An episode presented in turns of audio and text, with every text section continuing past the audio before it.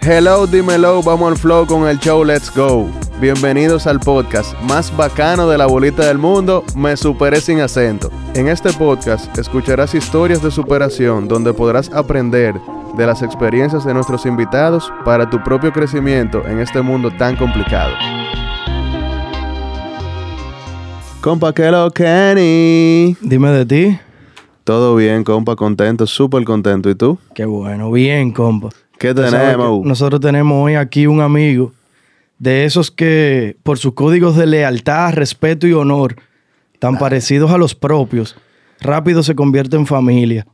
Francisco Lara, colombiano de Bogotá, COO, Centroamérica Sur y Caribe en Teleperformance. ¡Yeah! Cisco, manito, Dímelo, papi. usted tiene una de las historias de superación más hija de puta que yo conozco personalmente. ¿Qué tenemos, hermano mío? Nada, un librito, un librito que se ha pasado ahí día a día. ¿Qué te comento? Eh, nada, colombiano. Mi papá es de un pueblito en Pereira, se llama eh, Santa Rosa de Cabal. Mi mamá es bogotana, yo nací en Bogotá. Y nada, dándole a la vida, porque si no la vida le da a uno. Bogotá y Pereira tan cerquita, ¿verdad? Eh, está más cerca de Medellín. Ah, es de Medellín que está Sí, cerca. Entonces, por ejemplo, toda la familia de mi mamá, aunque mi mamá es de Bogotá, toda la familia es de Río Negro, Antioquia. Mm. Y por eso está el paisa, cachaco, pereirano ahí entre líneas, en el ADN. Bueno, bienvenido, Cisco. Muchísimas gracias por acompañarnos hoy. No, a ustedes por la invitación. eh, Súper bien esta plataforma y, y nada, vamos a darle, vamos al mambo. Bueno, bueno. Cisco hoy día es una persona altamente exitosa. Es COO, como dijo Luis Manuel. o ch- COO. Luis, Luis Manuel, Luis Manuel. Luis, Luis Manuel, excusa. Menos mal somos amigos de toda la vida, mira. Cisco, COO significa Chief Operational Officer, ¿verdad? Correcto. Ahí yo pagué lo... Bueno, mi mamá pa- pagó los ocho años de dominico. El dominico. Eh, pues mira, contando esa historia es muy, es muy chistoso porque pues ahora me desempeño profesionalmente en, en inglés. Es, es, una, es un ámbito que, que más que todo es el mercado de nearshore de Estados Unidos. Sí. Pero pues yo me fui a mi casa a los 16 años sin hablar inglés a Estados Unidos. Y una de las historias que me gusta contar es que, nada, yo siempre he sido de, yo confío en mí supremamente. Entonces mi, mi papá, por ejemplo, dice que, que Francisco Javier o Cisco eh, atraviesa paredes y le toca. Tiene una determinación que no le importa lo bruto, le importa el objetivo.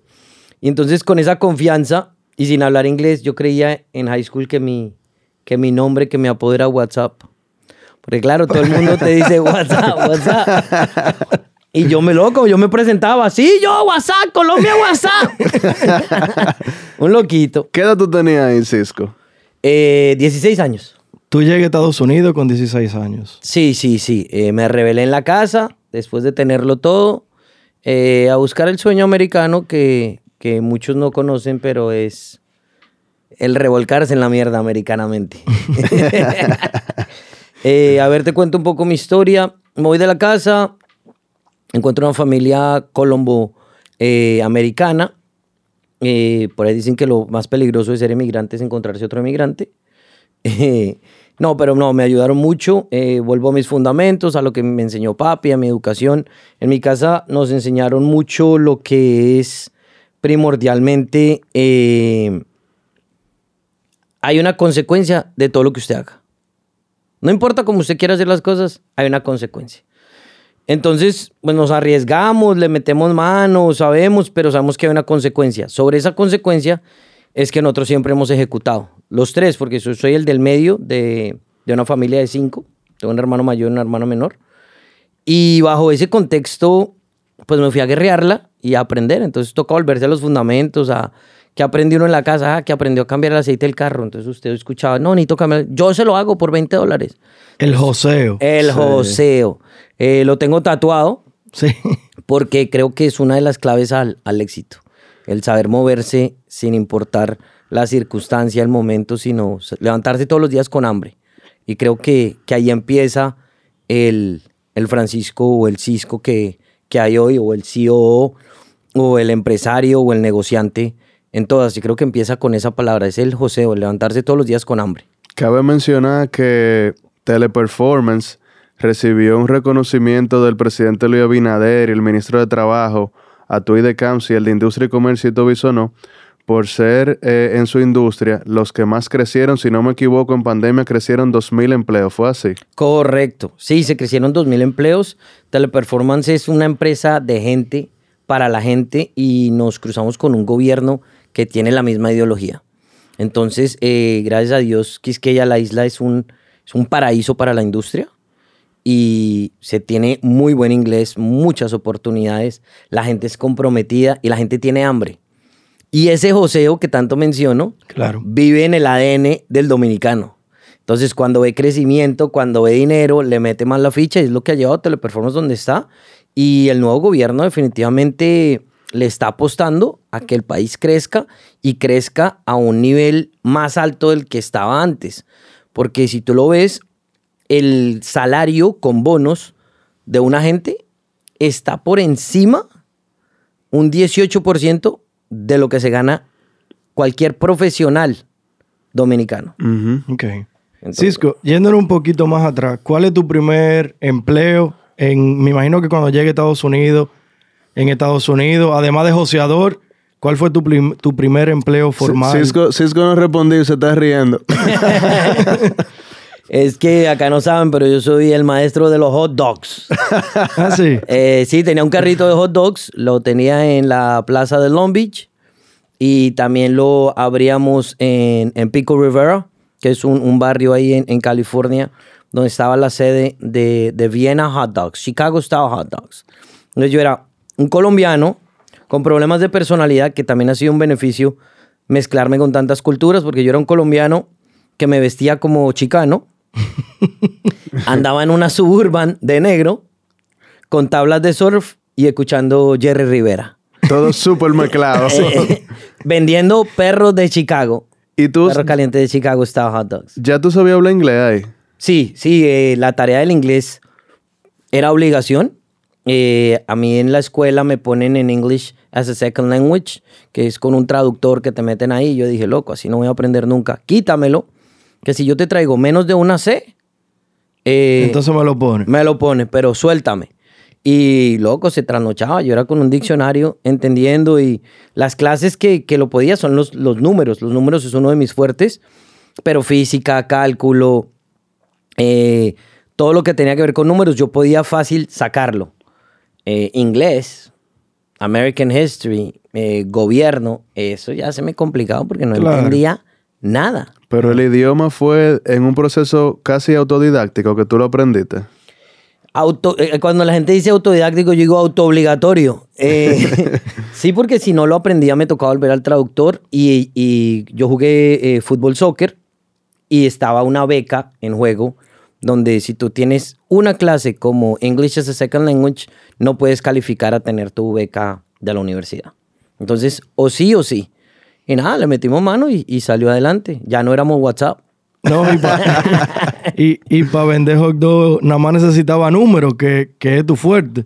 Sí, no, O sea y para que- vender hot dogs, eh, pues acá con eh, Mike Rollins, perdona ahí, el, el dueño de los hot dogs, la vamos a confesar aquí un secretico. Eh, yo tenía una nevera con aguas frías mías y, y sándwiches de helado. Ok. Entonces yo, el, el hot dog valía 2.75 con gaseosa papas y el hot dog, y yo lo vendía a 5 dólares flat con agua, ice cream, la gaseosa, el, el combo el combo combo. Todo lo, eh, todos los tiempos lo tenía ahí. Pero pues yo le estaba metiendo al combo de Mike, yo le metía 2 dólares míos. Claro. Y a mí me costaba 30 centavos el helado y, y el agua. Entonces yo me estaba fajando porque yo me hacía... Trabajamos con mi mejor amigo Oliver Cole. Reconocimiento al hombre. El hombre fue el que me dio la mano, me sacó. Yo dormía en un garaje y él un día me dijo, loco, somos hermanos, vente para mi casa. Yo pensando que tenía una habitación extra. No. Separó una cama en su habitación y separó su habitación para compartirla.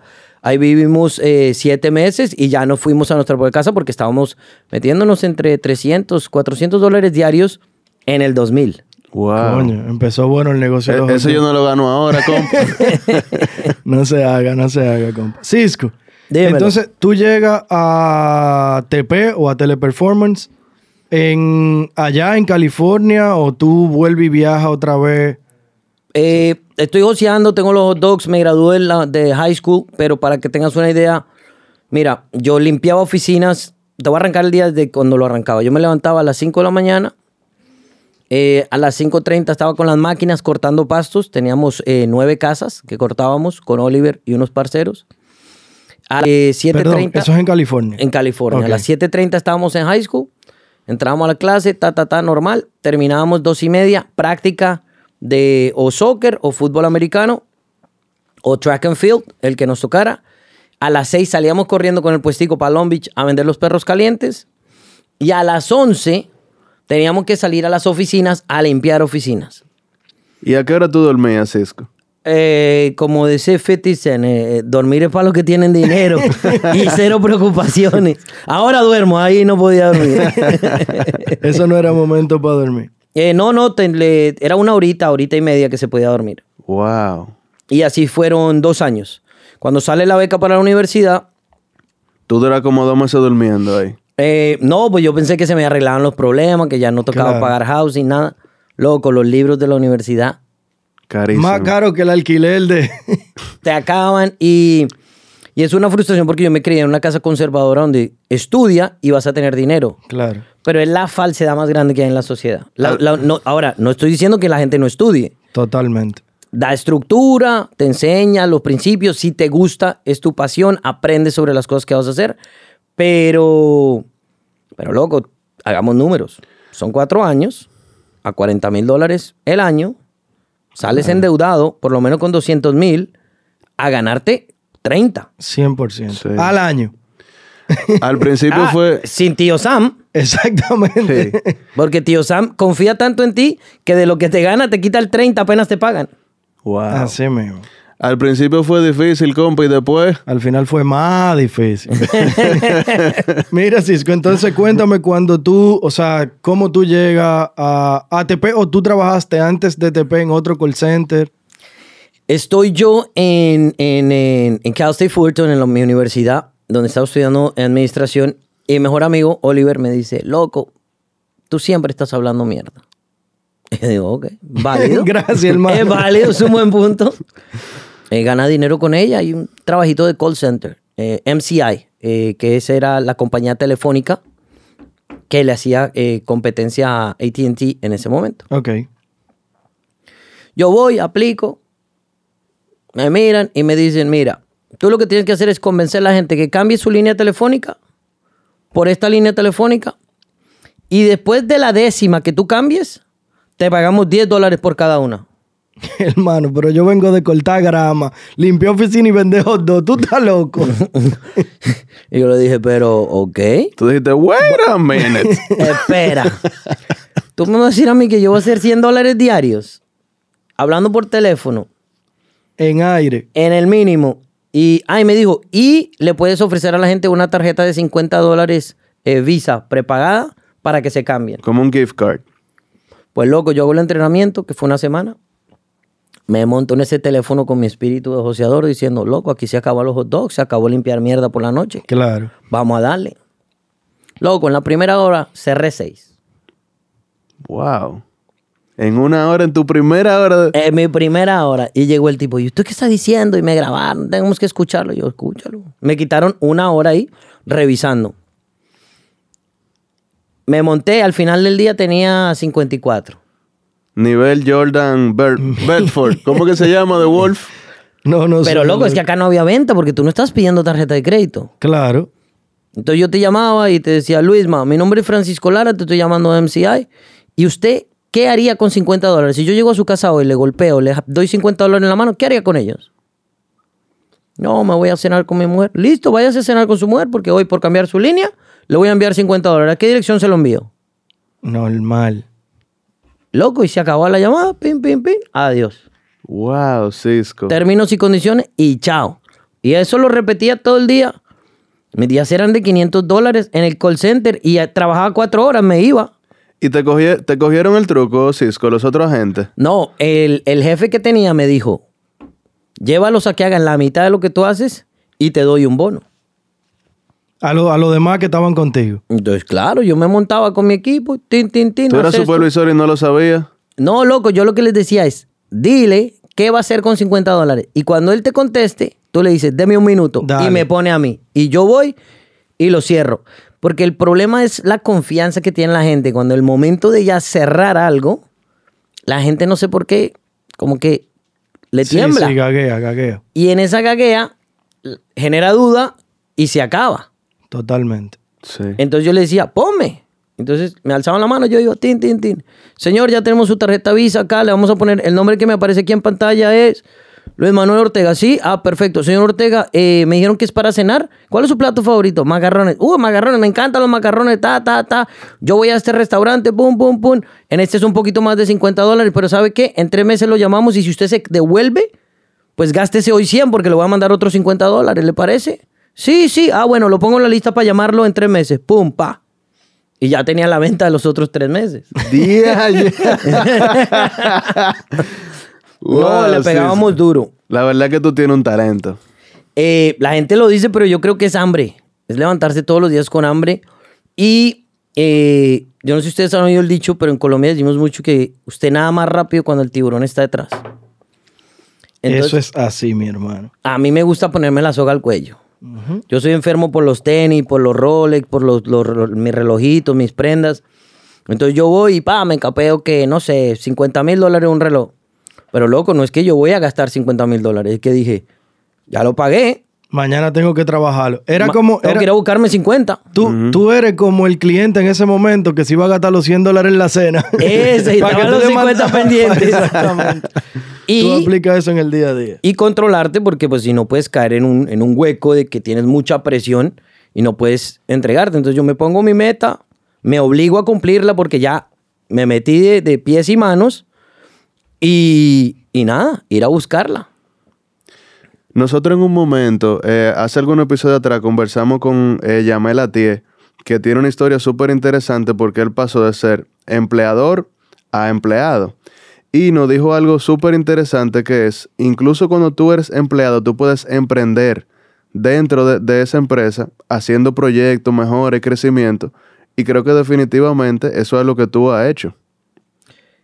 Sí, sí, mira, eh, empezó por la ambición. Empezó porque pues, me fui a comer mierda, como dicen por ahí. Pero uno empieza a ver que, loco, mi primer carro pagué 300 dólares, las puertas soldadas, a 80 millas por hora, ahora un masaje de todo el cuerpo, 12 dólares. Pero tú ves el niño rico que tiene un, un íntegra con la luz en neón. En ese tiempo salió Fast and the Furious y Sí, eso estaba de moda. estaba Fast and the Furious y estaba eh, Dude, Where's My Car? Y yo iba para pa, mi baldecito de mierda. Pero es la actitud que, que te genera esa hambre. Entonces yo quería otras cosas, yo quería progresar. Y entonces me decía, pero hay que hacerle, hay que hacer cómo. Y, y eso venía desde pequeño, donde yo vendía las tareas, vendía mis, mi papá me recompraba los uniformes del colegio.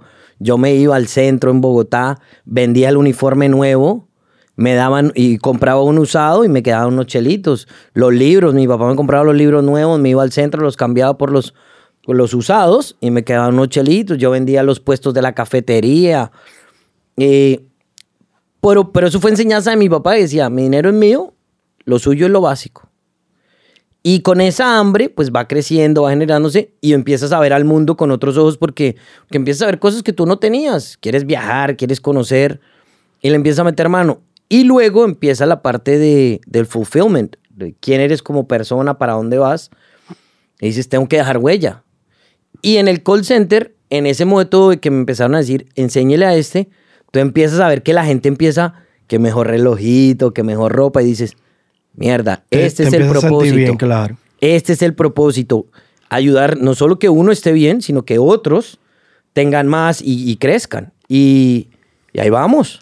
Luis Manuel hace como dos o tres meses me enseñó una palabra que se llama Ubuntu, que en resumida cuenta significa que el bien colectivo es el bien particular. Y, y eso es real para mí.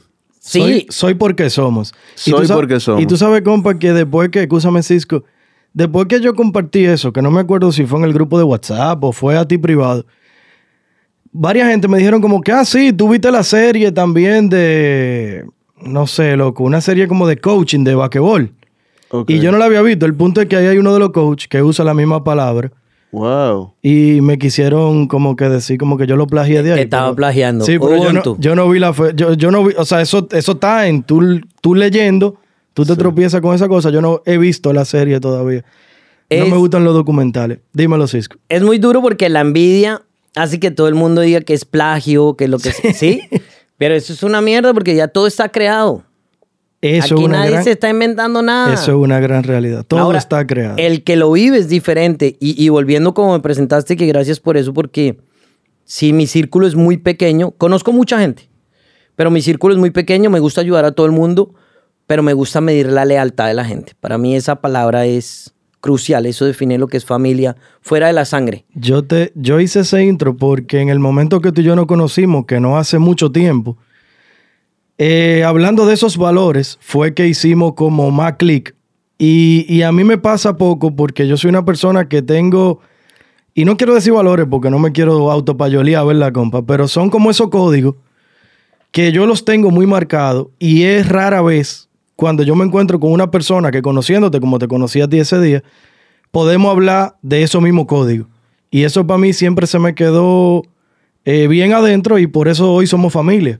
No, y, que la belleza de eso, y, y tienes toda la razón, cuando conocen, cruzas con gente que piensa de la misma forma que uno, hace esa conexión, y hace esa conexión no ni siquiera para beneficio propio, sino para ayudar a otros. Y se crece más fácil. Pero hay mucha gente en el mundo que no se merece una mano, que están detrás de la envidia, del hablar, que viven de eso. Y eso es lo que hay que limpiar, porque 100% de acuerdo contigo. porque mira, la lealtad, el amor, a mí me encanta hablar del amor porque digo, el amor, la gente cree que es felicidad, el brindar, el gozar. Eso no es amor. Esa es la parte linda, el después de. El amor y la lealtad están en los tiempos malos. Sí. Vete preso, enférmate, no tengas dinero, eh, comete errores. Y ahí es que está la. Ahí están los amigos. Amigo es el que, el que cuando tú te emborrachaste, te vomitaste, no pagaste la cuenta, te está preguntando primero cómo estás antes de juzgarte y decirte que eres un loco maniático. ¿Sí? Y la locura para mí no es un insulto. Para mí la locura es la capacidad de separarse de que alguien me diga que es bueno o malo y yo vivir a mi ritmo lo que yo quiero hacer. Que creo que también es gran parte del éxito que uno tiene porque me enseñó que si tú tomas grandes riesgos, pues tienes grandes resultados. Pero si te mantienes en el estándar que te pone la sociedad, pues tu, tu, tu resultado va a ser estándar. Y así vas a tener que vivir estándar. Pero cuando te das cuenta que la sociedad te engañó, entonces te volteas a criticar, a decir, ah, no, ese hace el dinero mal. Eh, que a ese le tocó fácil. Bendecido, mira, está loco y mira cómo le va de bien. Y Tiene no- suerte. Sí, ah, e- esa Sí, es la peor. sí, esa es, esa es la clásica. Tiene en, suerte. en el mundo profesional de TP me he estrellado con varias personas que, que me definieron de esa manera. ¿Y Cisco cómo le va también? No, es que Cisco tiene suerte. ¡Qué diablo! Si tú si supieras. tú supieras. Y Cisco, Dime. una pregunta. ¿Cuánta gen- ¿Cuántos países tú manejas en TP con... Porque hablamos de, en el intro y Juan te preguntó, tú estás Centroamérica, Suria y Caribe. Sí, ahorita estamos manejando tres países, eh, Honduras, Costa Rica y República Dominicana. ¿Y esos son cuántos empleados más o menos bajo tu supervisión? Estás hablando de 7, 8 mil empleados cuando, Wow. cuando cuentas con, con staff. Ese es como el Evarito Moral entero. Casi, casi. Evaristo fue el primer barrio que me recibió aquí en Dominicana. Un shout out ahí para Evaristo. me aguantaron con mi bocina y mi reggaetón. En cuarentena. A Cisco le gustaba hacer karaoke él solo. Sí, tú te Bueno, en acuerdas. cuarentena, ¿qué más se hace? sí, sí, sí. sí. Estuvo duro, estuvo duro. Cisco, eh, manejando esas 7, 8 mil empleados, ¿cuáles tú entiendes? Porque estamos hablando, brother, que hay una muestra inmensa de que tú, como cabeza de, de- de toda esa plataforma de tres países, hay unas ventajas competitivas que están muy marcadas, porque ¿por qué tú? Y no es un tema de suerte. ¿Cuáles tú entiendes que han sido tus ventajas competitivas que te han llevado a escalar hasta la posición? Te y, digo- y, y escúchame, pueden ser ventajas competitivas tanto en lo laboral como en lo personal. O sea, siéntete libre de... de- Sí, sí, yo creo que esa es la división clave que hay que tocar. Eh, mira, a nivel personal, yo nunca he dejado de ser agente. Para mí el teléfono es... Si a mí me, si a mí me dijeran hoy le vamos a pagar lo mismo, pero siéntese a tomar llamadas, salto de una. Porque la responsabilidad es grande y, y la culpa es grande cuando se pierde un negocio, tiene que cerrar una cuenta. Tienes que decirle a 500 personas que ya no hay trabajo. Y mañana. Eh, pero el teléfono, a mí no se me olvida lo que es estar ahí, entonces yo nunca exijo lo que no soy capaz de hacer. Entonces yo puedo ir ahorita a la empresa y tomarte llamada de cualquiera de mis clientes y la voy a cumplir en meta con las estipulaciones. Obviamente de pronto me saltaré par procesos que pues, no me lo sé porque no. claro, pues no, está en el día a día. Pero el arte de hablar con alguien, entender la necesidad, generar resolución, porque el trabajo es fácil, te dan un manual donde está la resolución a los problemas y si no está, es educar al cliente, decirle por qué no está. Pero es cuando tienes claro qué hacemos. Mi industria es sencilla. Nosotros atendemos llamadas de productos que son ineficientes y traen un problema. Cuando tú sabes que te van a llamar 30 veces al día a madrearte y lo tienes psicológicamente que dices o lo educo o me madrean, pues entonces te enfocas en cómo educo a esta persona. Ah, esta es una nueva. Y, y acá es donde viene la respuesta a tu pregunta. Yo aprendí en el call center tomando llamadas que cada llamada era una oportunidad para hacerlo mejor. Entonces se me metió en la cabeza que si tú haces algo 30 veces y mejoras 30 veces en el día, al otro día no hay quien te toque los pies. La mejora continua. Constante, todos los días. Por eso en mi mente hoy, eh, yo trabajo en TP, pero yo no vivo de TP. Yo tengo, mi papá dice, usted tiene que tener un ingreso por cada año de vida. Tengo 21 ingresos, todavía me hacen falta 19, estoy corto a la expectativa de mi papá, pero esos 21 ingresos son basados en esa metodología de mañana tengo que levantarme y hacer un centavo más que hoy, o un cuarto de centavo, no importa la cantidad, pero es saber que uno más uno son dos. Y eso es matemática de primer grado, sino que se nos olvida ponerle a la lógica. Tú mejoras una vez todos los días, al mes eres 30 veces mejor. Muy poderosa esa idea. Sí, definitivamente suma bastante. Yo, yo creo, compa, que yo le voy a empezar a aplicar hoy lo de los, in- eh, lo de los ingresos, ¿verdad? Sí, sí. Porque Yo- a, mí, yo- a mí me faltan 30, y- tre- 30 31, tre- Yo- 30, 31. Yo estoy lejos también. No, pero eso es empezando y, y se va moviendo. Imagínense que lo consiguieran uno diario. En un mes ya están tablas. Claro, claro, claro, claro. Esa es la actitud. Eh, no, no, no, y gracias por tenerme. En serio que, que es muy, muy bueno tener estos espacios donde uno puede contar su historia y compartir. Ojalá podamos hacer una sesión dos porque hacen falta los momentos graciosos, No, los hermano. esta- dolorosos. Esta es tu casa, esta es tu casa y vamos a seguir compartiendo y vamos a seguir tocando temas. Queríamos hoy conocer tu historia, pero ya con temas puntuales, pues claro que, que te vamos a avisar para que venga a, a darnos tu opinión ya de temas puntuales. Tú sabes, eh, Viene el remix. claro, totalmente. No, vamos a hablar de, de cómo arrancar su propio negocio, que, que mucha gente se le olvida que eso es de compromiso. Ese Eso es es de bueno. compromiso y, y darle y pegarle y salir adelante. Ahora, yo les digo, sí, hoy digo con orgullo que tengo unos ingresos de más, pero no saben cuántos he fracasado en eso para poder llegar. Y toma 10 fracasos para pegarle a dos buenas. Claro que sí. Y fracasar es de campeones, a la gente se le olvida sí. eso. A veces, a- nosotros hablábamos en un primero o segundo episodio aquí en el podcast, que uno aprende más de los fracasos que de las cosas que, le, que a uno le van bien. Si te fue bien, pues tú lo das por sentado, ¿verdad? Me fue bien. Y amén. Pero el fracaso tú lo analizas y lo analizas y lo analizas de por qué fracasaste, que tú aprendes mucho más. Totalmente. No, y sea, sobre todo que eh, lo bueno genera costumbre. Lo ¿Cómo? malo, lo malo te, te, te despierta, lo malo no deja dormir. Sí, sí, sí. Uno se acostumbra entendí. rápido a lo bueno. Sí, Por eso a mí me gustan más mis exes que mis novias. Esa está buenísima. Ojalá y no te tengo escuchando, pero... No, no, no. Se van para el grupo de las exes, que eso es bueno. Pasan a una mejor vida, ¿verdad? dale, dale. Cisco, hermano, una gran historia. Eh, de verdad, tú sabes que tanto yo como Juan Miguel te consideramos familia. Eh, queríamos, como te dije ahorita, escuchar tu historia y que tú conocieras nuestro proyecto, que la gente te conozca. Y vienen, vienen muchas cosas buenas e interesantes y vamos a seguir compartiendo con la gente. ¿Cuál es tu Instagram, Cisco? Eh, me pueden encontrar como Cisco Kid Lara. Perfecto. Como quiera, cuando publiquemos el episodio, vamos a poner tu. Lo ponemos ahí abajo. Claro. Dale, súper, súper. Y, y te- tenemos que hacer otro episodio haciéndome el cuento de los tenis.